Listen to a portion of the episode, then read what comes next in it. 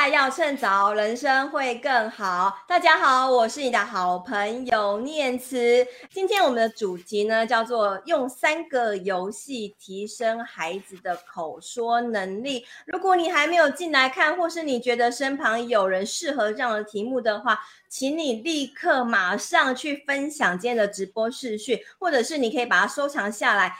未来你可以提供给有需要的人来观看今天的这一集题目，因为今天的这题目呢，能够帮助家里有国小生或者是国中生的爸爸妈妈，可以用很简单而且很有趣的方式，帮助孩子提升他的口说能力哦。那既然是这么一个重要的题目，我们当然要重金礼聘最厉害的老师啦。好，重金礼聘是假的啦，因为没有这个钱，我们没有车马费这件事情。但是呢，人家说。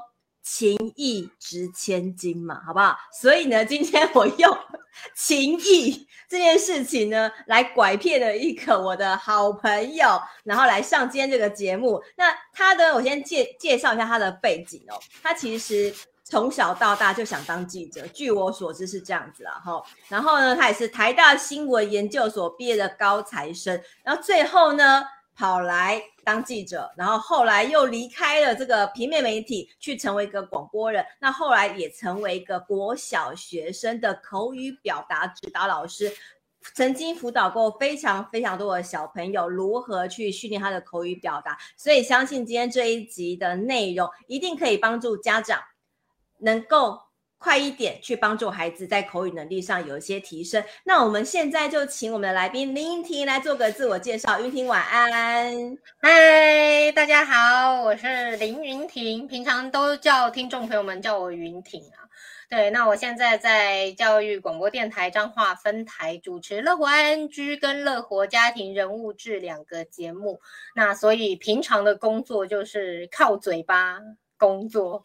那呃。刚刚念慈说，我从小就想要当记者，这真的是很大的误解。哦，没有这件事是吗？没有，我小时候是想当老师的啊。然后后来，呃，到了什么时候开始放弃当老师这件事情之后，才就是误入歧途的当了记者，但是昨天念慈有问过我一句话，他就说：“哎，你有没有就是本来不太会讲话，然后后来让自己变得会讲话的时候？”我就思考了很久，想说：“哎，还真的没有，就是我从小就是一个非常爱讲话的小孩，那所以我没有什么印象是我不会讲话的时候。对，我稍微犹豫了一下，因为我个人真的好像没有这种记忆。”就是一个，呃，就算我当班长，或者是我当呃风纪股长，都会被登记在黑板上，说是全班最吵的那一个。哦，现在知道为什么当年的办公室都很都是你的声音很吵这样子。哎，怎么会是这样子呢？一定是有什么误解吧？对，但是呃，我从小就很常参加演讲比赛，然后很常在台上讲话。那呃，因为小学的时候又当又有一个什么自治市的什么选举小，小市长比赛的选举，对对对，小市长自治市选举，然后所以那个时候我们就要开始上台发表政见啊，然后去拉票啊，嗯、然后在周会的时候还要上台就是报告，所以其实上台跟拿麦克风这件事情对我来说一直都不是很不熟悉的事，所以其实在我当老师之前，我完全不懂为什么上台不敢讲话。嗯，我是一直到就是当老师之后，我才知道原来真的是有人不敢上台讲话的，真的。哎、其实大多数的人啊，都都跟云婷不一样，因为其实我所遇到大多数人都是很害怕上台讲话的。哎、那我们现在呃，我有看到嘉靖在线上，然后知能大哥在线上，还有红安也在线上，大家晚安，谢谢你收看今天的节目。那。因为我刚刚提到说，其实我接触到的大多数人都是非常的害羞内向，跟我一样了哈，就是比较害羞内向一些这样子。然后这样的人呢，其实都会很害怕去举手说：“哎，老师，我要发表意见。”然后甚至是老师在 cue 你的时候，你就会嗯，眼神飘漂泊不定，或者是老师在说：“哎，我们现在点名，有没有人自愿上台？”这时候就会把头低下来，觉得不要看老师就会。pass 过去，殊不知老师就会想要点你，因为你的动作太明显了。对，那但是呢，因为这样的一个难关其实真的很难克服啊！就连我的女儿，她今年已经国小四年级。那如果大家有 follow 我的进度，其实就会知道，她其实在国小二年级的时候拿过了说故事比赛的第二名。那三年级的时候拿过这个语文朗读比赛的冠军。但是她其实从小到大真的跟妈妈一样，都是一个害羞内向的人。我真的没有在胡乱啦，他就是我叫他举手的，他就会瞪我，然后很生气，就会说我不要，你为什么要我上去？然后我请他上台讲几句话，他就会打死就会整个就要快哭出来，然后就整个就瞪着我，就是把我当仇人那种样子。所以你要知道，小朋友他就是。很多人都是这个样子，不愿意上台的。那我想问一下，欸、那我问你哦，嗯、我问你哦，你的小孩拿了说故事比赛的奖，又拿了朗读比赛的奖，那你觉得他的口说力好吗？不好，你知道为什么吗？我昨天呢、啊、有大我呃，今天我有跟大家说了嘛，就是我们会用三个游戏来教大家提升孩子口说能力嘛。那我昨天有偷偷的跟小孩演练了一下，说，哎，那个云婷。阿姨呀、今天有教大家用那个呃游戏来玩表达能力，我就给他一个题目。我发现他讲的真的很烂。待待会我会跟大家讲他说什么，等一下云婷会示范哦。哎，那云婷，我想问你啊，就是那你觉得现在孩子遇到口说能力，大概都会有什什么样一些状况啊？我觉得现在的小孩其实是。嗯，就像你刚刚说，我要很快速的来教大家如何提升孩子的口说力这件事情，我觉得最主要的关键就是你要愿意让小孩讲话。嗯，就是我觉得其实现在很多家长他们都会要求小孩要安静，就是。点点麦恭维，然后不要讲话，或者是哎，你不要意见那么多。但是其实我觉得口说力就是在那些应催应急当中训练出来的。所以我要感谢我女儿，还跟我顶嘴，她讲以后才有前途，就对。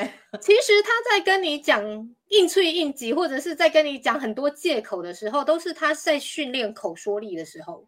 哦，我必须这么说，很有道理哎。嗯，对，因为他必须要说服你嘛。那所以他的口说力就是那样出来的呀。嗯、那所以，嗯、呃，像我们家的小孩，呃，就是大家都说他们很会讲话，就是从像我儿子现在是四岁，我女儿是五岁，然后他们就可以讲很久的话，就是讲非常多，嗯、有有逻辑性的讲很久，很厉害。对，非就是他们是可以跟你讲一个故事，然后说他们发生了什么事情的那一种。嗯嗯、但是我觉得在他们变成这样之前，是因为有一个妈妈每天都一直在跟他们聊天，跟他讲话。对，嗯、然后我们可能开车在去上学的路上，因为我每天开开车载他们去上学嘛。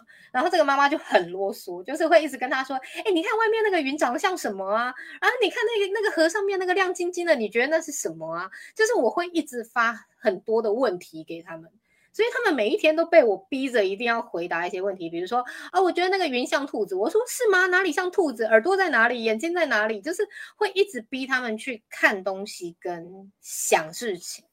嗯嗯。嗯那所以其实亲子之间不断的抛问题，让对方去回答，其实很重要哦。嗯，我觉得那个是口说力的第一步，嗯、而且还有一件事情就是，呃，在你问他问题之前，你要先让他能够发问。我们有很发问，那可是要怎么样让他发问？他就不想讲话，他怎么发问？他只能问说：“妈妈，我可以买玩具吗？”这也是个发问的问题而已。你就会问他说：“为什么你要买玩具呢？”你想要买哪一个玩具呢？这个玩具你要怎么玩呢？那你要玩在哪里呢？就是你会带他做什么呢？其实那些问题都是他必须要回答得出来的呀，对不对？嗯、他要怎么说服你让他买玩具？他可能就可以说服你半个小时，你就训练了他半个小时的口说。真的哎，没错哎，所以所以其实我们可以用一个方法，就是如果你要买东西，然后其实你心目当中已经觉得啊，我会买给你，可是你就故意跟小孩说，好，你想一个理由。你要说服我，我才能够买这个东西给你。那透过这个方式，让对方愿意不断的去想办法说服你，那其实也是一个很棒的口语表达练习的方式哦。对，妈妈就是平常一直这样折磨他们。哦、对，可是我看到，我看到有人问说，是不是口说能力好，作文也会写的比较好？但其实我个人觉得这两件事情真的是相辅相成欸。嗯，就是像你刚刚问我说，我在班上发现什么问题？就是我发现现在的小朋友，他一定要看着纸本才会讲话，呃，照稿念就对了。对，他们很喜欢照稿念，他们好像拿到稿子就会很有安全感，就是他们知道他们要讲什么。嗯、所以我反而是在上课的时候，如果我真的要他们发表一篇很有逻辑的发言，那我会让他们先写下来。所以我觉得作文好不好跟口说好不好，有的时候真的是相辅相成。就是如果你作文写得好，你口说也嗯有机会还不错。但是如果你口说好，作文就也不一定会比较好啦。但是，但是，但是，我觉得这件事情是会互助的，就是他们两个是有可能同步提升，但是不会同步的坠落。不会说哦，你口说很好，但是你写不出来，除非你的中文真的烂爆，就是字不会写。但不然的话，其实真的在他们要讲话之前，尤其是二年级、三年级。那我会让他们先写，嗯，就是你如果写得出来，你至少心里有一个底，然后你就有至少有一半的东西可以用背的吧。嗯，对对对，哎，我也想回答球球的问题，就是我觉得口说能力好哈，呃，作文能力是不是会写得比较好？这个东西我常常跟我的记者讲这件事情，就我会跟他们说，呃，我手写我口，就是我去到一个采访现场的时候啊，我可能觉得很多东西都是所谓的采访重点，可是我不知道怎么样。呃，找找出最重要的那个关键点，我就跟他讲说，那你试着用嘴巴告诉我，你今天觉得这条新闻重点是什么？诶，突然之间他就恍然大悟，就是，哎，我看到什么东西，我觉得很精彩，就那我就会跟他说，所以重点就是他啊。那这时候他再回过头去写他的新闻的时候，嗯、突然就知道重点在哪里了。所以我觉得，呃，当你混沌不清，不知道该怎么抓重点的时候，也许可以用口语表达的方式，试着说说看。然后再回去写文章，我觉得会有很大的进步哎、欸，对，所以我这是我给球球的一个回应，这样，嗯，其实是这样没错，但是我说为什么作文能力不一定会真的比较好，是因为 我以前当记者，不是我以前当记者就真的太我手写我口了，哦，太太口语化表达是，对对对，但是作文还是要有一点那个文学造诣在里面，对对对，嗯，所以它难的是它要把它转成文字的样子，那就是。下一集的事，对，他就是要不断的练习啊，所以呃，我觉得口说能力可以帮助你抓重点，然后帮助你在呃传达这个故事能够给更多人听到。但是我觉得作文能力提升还是其实还是要磨练啊，口说能力也是啊，就是要不断不断的练习。嗯、我觉得还是需要。呃，如果大家想听这个题目，我们下次再来说喽，好不好？就是怎么样写作文，怎么样帮大家写作文，我们可以下次再来说。就念词自己开。对，我觉得这个也也不错。对，哎，子云也说，对我手写我口，没有错，就是这样子。其实真的会有一些帮助哦。哎，那我们今天其实很多人都是为了这个三个游戏来的。我们能不能请云婷来讲一个第一个游戏是什么？要怎么跟孩子玩第一个口说有能力的游戏？呃。我觉得第一个游戏，哎，等一下，我一直以为你会给我一个就是重点打在下面，你居然没有帮我打出来。你知道那个前几集啊，我都是在一居家办公期间很有空，不好意思哦，我已经回到办公司上班了，我回到家已经七点半了，好不好？我哪有时间做这件事情？对，这很过分。我，我想说，为什么前几集都有？那这一集 我们开始就是哎，那个聊聊天嘛，好不好？就是 花费一下你的功力。好啦好啦，第一件事，第一个游戏啊，我觉得介绍自己或者是介绍别人这件事情，我觉得是大家可以练习的。就是比如说，呃，我的第一堂课，但这个是。个那个年纪比较小的小朋友比较适合，就是呃，你可以先介绍自己，比如说呃，我是谁谁谁，比如说我是云婷，那我有长头发，那我大概几公分高，然后呃，我的呃身材是什么样子的，我的外貌是什么样子啊，或者是我喜欢做什么事情，就是我觉得。呃，有的时候我们在训练口语表达的时候，我们可以训练到四种能力，一种就是观察力，嗯、就像我刚刚在说，哦，我们平常会训练小朋友说，哎，你看看那棵树长得像什么，然后你看看，呃，那个云长得像什么，然后你看看就是什么东西像什么，啊、哦，我觉得那个是一个很重要的观察力。第二个是感受力，就是呃，你会觉得。这个人是热情的吗？这个人是冷漠的吗？就是如果你要介绍一个自己，或是介绍别人的时候，那你会用什么东西来介绍他？比如说，我会介绍张念慈很能干呐、啊，或者是我会介绍张念慈很美呀、啊。哦，那这时候我朋我的学生跟我说，哦，我觉得老师很漂亮，那我就会问他说什么？怎么样漂亮？哪里不要再逼学生了，好不好？对，我就是会这样逼死，就是学生 学习，让他们用具体的表达说你她是哪里漂亮？她的头发很漂亮吗？她的眼睛很漂亮吗？就是去介绍一个东西，把它讲出来。那个细节，再来还有一个就是想象力，就是像哦，我们会说哦，我的妈妈很凶，凶的像老虎一样。哎，这件事情琪琪就很会啊，对，还要讲我。没错，对对对，所以或者是呃，我的爸爸很懒惰，就像熊猫一样，就是每天趴在那里。哎，其实是树懒，对，就是他的想象力，然后再来才是沟通力，就是呃，他会出来跟你说，哦，妈妈，今天我有一个同学，呃，他欺负我，然后他很皮，很捣蛋，他就像呃蜡笔小新一样，就是、嗯、你就会大概可以想象说，哦，原来是那种情景，马上可以联想。对，然后或者是我们班有一个同学长得好像胖虎，你是瞬间脑子里现在就想到胖虎了。对对，没错，嗯，对，所以其实我们有想象力、有观察力、有感受力之后，他的沟通力就会变好。嗯，因为在这个期间，他们学到好多都是形容词，那那一些形容词就是帮助他来跟别人沟通，提升那个沟通准确度的工具。嗯。嗯，哎、欸，我觉得这个方法很好哎、欸，因为我刚刚有说嘛，我昨天就先练习了云婷讲的第一个方法，我请琪琪做自我介绍。那你知道他怎么说吗？呃，大家好，我叫郭子琪，我今年就读哪一个国小几年级班？谢谢大家，我就拔我就拔他头，说你最好自我介绍这样介绍，那全班同学都讲一样的，不就是同一班，只是换个名字而已。他说可是名字不一样啊，我说。大家都一样，就是没有不一样，那就是没有记忆点。所以其实口说能力，我觉得刚才透过云婷的方式，就是诶去观察、去比喻、去具体的形容，诶为什么哪里不一样？我觉得把这个细节找出来，其实我觉得这个自我介绍方法真的很有用。诶那我觉得我自己觉得哦，这个东西其实放在家里使用也蛮蛮好用的，就是逼小孩形容妈妈、形容爸爸，这个有生命的危险。可是我已经学到云婷的方法了。来，琪琪，你形容一下妈妈有多漂亮，她就只能够从妈妈很漂亮这件事情下去。你已经现缩了，没错，没错，就不会让她陷入危险当中。所以我们可以透过这个方法来在家庭里面玩这样一个游戏。哎，我觉得自我介绍蛮有趣的。那如果你无法自我介绍，你就请小孩介绍爸爸。爸爸介绍妈妈，妈妈介绍儿子。哎，我觉得这样一个轮流的一个机会，其实蛮蛮有趣的。因为很多人在自我介绍，他不知道自己有什么特色嘛。哎，可是我我很能够讲别人是怎么样。对对对对对对，真的，嗯、大家都比较会讲别人，所以我在班上是叫他们介绍他隔壁的同学。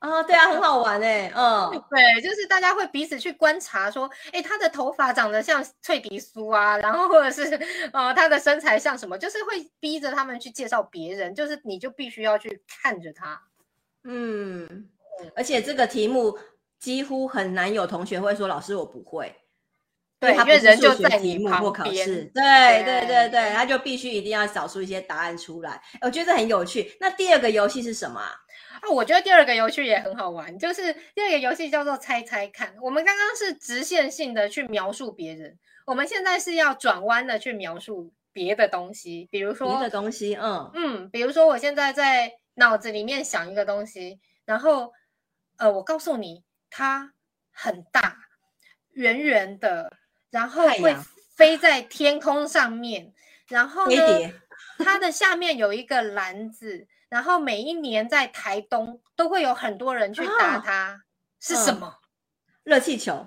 对，就是这种猜猜看游戏，就是逼着小孩要去形容一样东西，或者是形容一件事情。嗯、那他，呃，我们刚刚的是说我们已经知道答案了嘛？比如说他要形容妈妈，我们已经知道他要讲妈妈，所以我们会去对答案。但是现在不是，现在我们脑子是一片空白，由他来告诉我们那是什么东西。对，那我在班上会逼他们去写谜语，就是比如说，呃，有一个东西会出现在教室里面，它长长的，一开始很长，但是用的越久就会越来越短，越来越短。如果你太大力的用它的话，它还有可能会断掉。那有可能会是什么呢？哦、嗯，粉笔，对对，不是粉笔就是蜡笔，要么就是铅笔，就是你会 用很多的形容词去形容它，那你会想，他会想尽办法的让那个形容最接近答案。就比如说，嗯、哦，他发现我刚刚的形容有粉笔、蜡笔、铅笔都适用的时候，他就会说，哦，它有很多颜色，哦，那就有可能是粉笔或蜡笔嘛。那如果是说，哦，它只有一种颜色，而且平常要用的时候要放进一个机器里面去削它，嗯、那就一定是铅笔嘛。就是你在跟他玩猜猜看游戏的时候，我们就会说，哎，那我们今天来出谜语，然后每一个人都要出一题，那你要给大家要能够猜得中。但也要有人猜不中，你懂吗？嗯、如果你全部都猜得中，嗯、那个题目就太简单。对，没错。这个游戏好好玩哦，就是你被你被逼着你，因为你你其实我觉得出题目大家都会希望有人猜中，有人猜中才会觉得开心嘛。嗯、所以你为了要有人猜中，你就必须很努力的想办法去描述它，不然大家是猜不中的。但是也，所以我觉得有大家都猜得中。你重点就是你要让有有人猜不中，哦、就是嗯，他要提升那个难度。如果说全班都猜中，哦、他就没有奖励。所以只要有一个人猜不中，他就有奖励。哎、欸，这个题目，这个游戏好好残酷哦。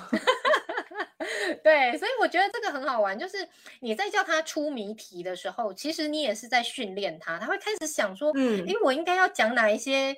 就是 key point，但哪一些我又不能讲？嗯嗯嗯嗯嗯。哎、欸，我觉得这个东西其实放在生活当中也很好用、欸。哎，就是你必须要去形容一个东西，那你要去观察，哎、欸，这个呃屋子大概是什么样一个模样？那你要想办法去形容它，让对方能够有一些呃关键的联想。那其实我觉得你在口说能力当中，你可以有一些图像化的思考，或是有些联想，真的可以让你的口语表达内容来得更丰富、更生动，大家也会也会比较想要听进去。其实我觉得一开始可以先给他们提示，就是我一开始的时候会先告诉他们说：“嗯、好，我们今天有一样东西，它会出现在哪里？就是比如说它会在哪里嘛？它会拿来用做什么嘛？然后。”它会常常会是什么颜色？它的外观是长什么样子？然后还有，呃，你会在什么情况下用到它？我们就会用这四个角度叫他们去写谜题，就是先给他一个方向。哦、对嗯嗯。啊，所以其实我觉得，呃，刚刚云婷讲一个关键呢，就是你给孩子出谜语这件事情哦，千万不要漫无方向，不然其实孩子还是没办法把这个谜题讲出来的。对，所以对有有局限性的给他一些方向，让他写下来。其实孩子在有局限的情况之下，反而能够让他的口说的内容来得更精准。所以有时候。不是孩子表达不好了，而是爸爸妈妈题目出太烂了。他叫他表达一个问题，然后根本不知道我要讲什么啊。对，引导也是。有限，对，好好的引导，然后有限制的让他去讲话，其实反而能够呃学习到更多。好，但是我不会一开始就引导啦，我不会一开始就引导，就是还是要跟大家讲，就是要看你们家小孩的年纪。就如果他是低年级的话，uh, 你就可以试着先引导他一下。但如果他今天已经是中高年级或是国中生，嗯、你就可以漫无目的的先让他试试看。如果他做的很好，嗯、你根本就不用引导啊。对啦，不过根据我以往的经验谈，很多国中生的能力其实也跟国小一二年级 差不了多少。对，所以我觉得爸。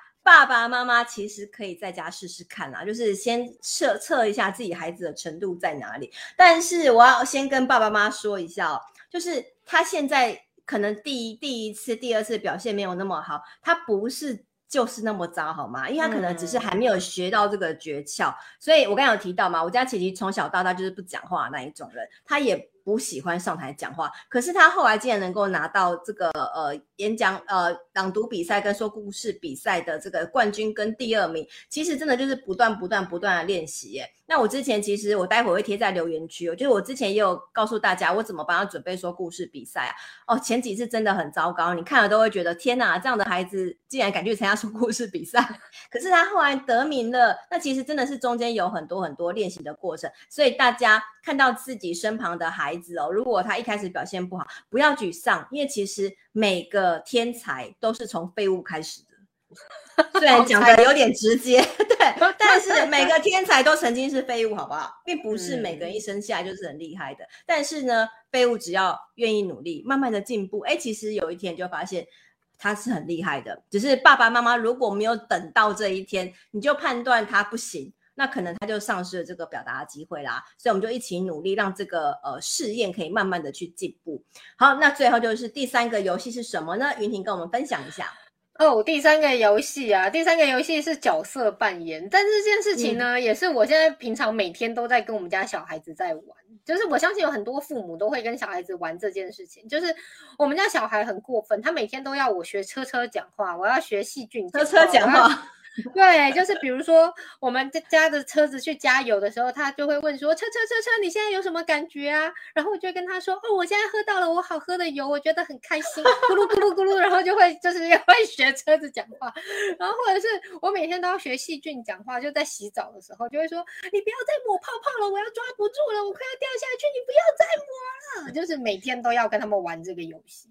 但是其实到了他们现在五岁了以后，我就会开始变成是你要来做这件事情，就是、嗯、哦，我会说，哎、欸，现在你是一只鸟哦，你你现在一整天在做什么？你觉得你现在，你看你就是那一颗那一只站在树上的那只鸟，你觉得你现在在做什么？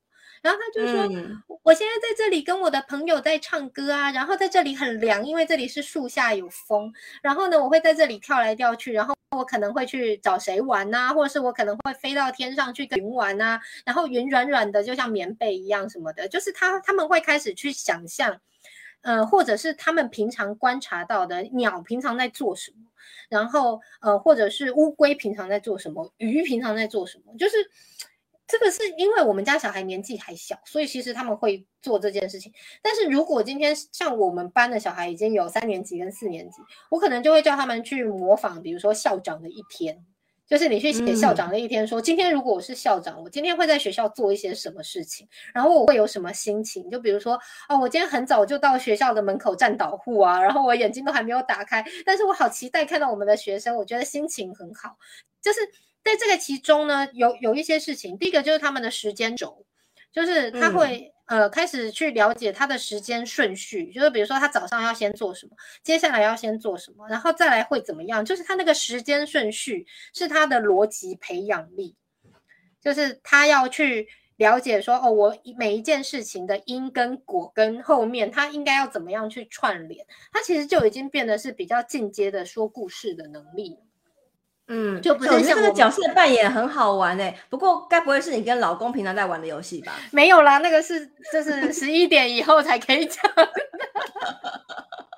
我觉得刚刚听你在描述的过程当中，我心里一直有浮现奇怪的话，不要乱想，不要乱想哦。所以真的是跟小孩玩的啦，哈，真的是跟小孩玩的哦。好啦，十一点以后我们再开一集。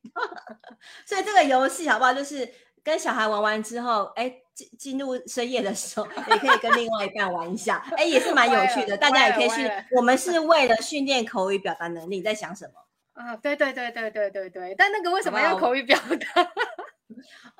角色扮演啊，有没有？就是哎，互换角色，你是爸爸，我是妈妈。好啦，我们不要歪楼。对，我们现在是很正常的教育节目，好吗？好啦，就是透过这个方式，哎，所以我们今天归纳了三个重点哦。第一个就是自我介绍，那可以是小朋友介绍自己。然后或者是介绍别人，那记得要善用一些比喻呀、啊、观察细节的方式，把这个自我介绍的方式训练训练出来。那第二个方式是猜谜，那怎么猜谜呢？就是有一些限制性的，呃，给他一个题目，然后让他想办法去提供一些关键的问题，让台下的人或是家人能够一起猜他到底在讲些什么。好，那第三个最重要就是。哎，角色扮演这件事情，我们可以学习。呃，我是一只鸟，那如果我是一只鸟的话，我会怎么想我的一天？或者是呢？哎，其实这个题目真的很有趣，因为琪琪现在国小课本都在讲这个，就是我是一棵树，哦、我是一只鸟，然后我看到了什么什么东西，它的确就是在讲这件事情的。所以我觉得角色扮演这个。练习其实对于亲子的这个呃感情增进啊，我觉得回到家也可以扮演一下。哎，琪琪当妈妈，我是她女儿，然后透过这个角色互换的方式，哎，其实就也许母女就不会吵架了。这也是同理心的练习。对，同理心没错，就是我觉得透过这个方式，其实有很多很多的好处。哎，对，那所以就是我觉得大家呃看到现在啊，记得就是我觉得孩子哦，就是呃没有一个孩子一开始就很厉害，云婷例外啊，就一开始就很爱讲话，但是他其实也是从中。得到了一些方法跟一些诀窍，所以他今天能够分享给大家嘛。那云婷提供三个方法，就是自我介绍、猜谜，还有这个角色扮演的方式。另外呢，就是要鼓励各位爸爸妈妈不要太早放弃小朋友，因为呢，只要多练习，然后勇于表达，给他一些自信心。尤其是小孩子在练习的时候啊，你要不断鼓励他。哇，你讲的真的很棒哎！天哪，我都没有想过你那么有创意。我跟你说，我就是这样角色扮演跟我小孩讲话的。然后他们 其实画图也没有很厉害，我就会说：哦，天哪，你这个图真的很厉害，我没有看过那么美的图哎。然后他就会觉得很骄傲，觉得很开心，于是他就有自信啦，他就会想要给大家看，然后想要。讲给大家听，所以我觉得给他孩子自信哦，在口说能力的建立上面，其实也是很重要的。哎，那我很感谢球球哎，今天球球变成我的小编了，很努力在旁边帮我 写重点，笔记，真的 球球，谢谢你。我最后一定要补充一件事情，就是我觉得最关键、最关键的还是各位父母一定要。就是某一个时间或是空间要让孩子讲话，就你不能平常老是叫他要安静，嗯、然后等又等到他要上台的时候再说你为什么都不会讲话。就是其实的没错，对，平常就要让他有一个可以讲话的时间，然后让他呃畅所欲言，他想讲什么就讲什么，他想要呃说故事给你听就说故事给你听，或者是他讲一些他今天看到的卡通，嗯、就是要让孩子可以讲话，他们就会比较愿意讲。哦，对，所以这个关键字记得大家要记得哦，就是让孩子拥有一个呃敢开口说话的空间，让孩子可以不怕开口说错话。我觉得透过这样一个包容性，嗯、其实孩子也会懂得如何修正自己，然后让自己的口说能力变得更好。那云婷，如果大家未来想要听你的节目啊，或是有些问题想要问你，可以去哪边找你呢？欢迎大家，呃，可以关注我的脸脸书粉丝团，我有一个快乐小日子的脸书粉丝团，那会把我的节目的讯息放在上面。那或者是大家也可以上教育广播电台，然后它有线上收听，所以就算你们在台北都可以听得到。然后，但是我因为是在彰化分台，所以每天早上的十点零五分到十一点，呃，上教育广播电台的官网，然后用右上角的线上收听功能选彰化分台，就可以找到我，我就会在。在上面讲一个小时的话 给大家听。好，今天谢谢云婷跟我们分享，谢谢谢谢。对，那我们线上的观众朋友们，我们一起说道声晚安，好不好？能帮帮我在留言区打个晚安，我们一起说再见。谢谢大家今天收听今天的节目。那我们今天第一次提提到九点那接下来也都会在九点的时候播出。那如果大家想要听怎么样的主题欢迎留言告诉我我们一起在留言区打个晚安一起说再见吧。晚安拜拜。晚安拜拜。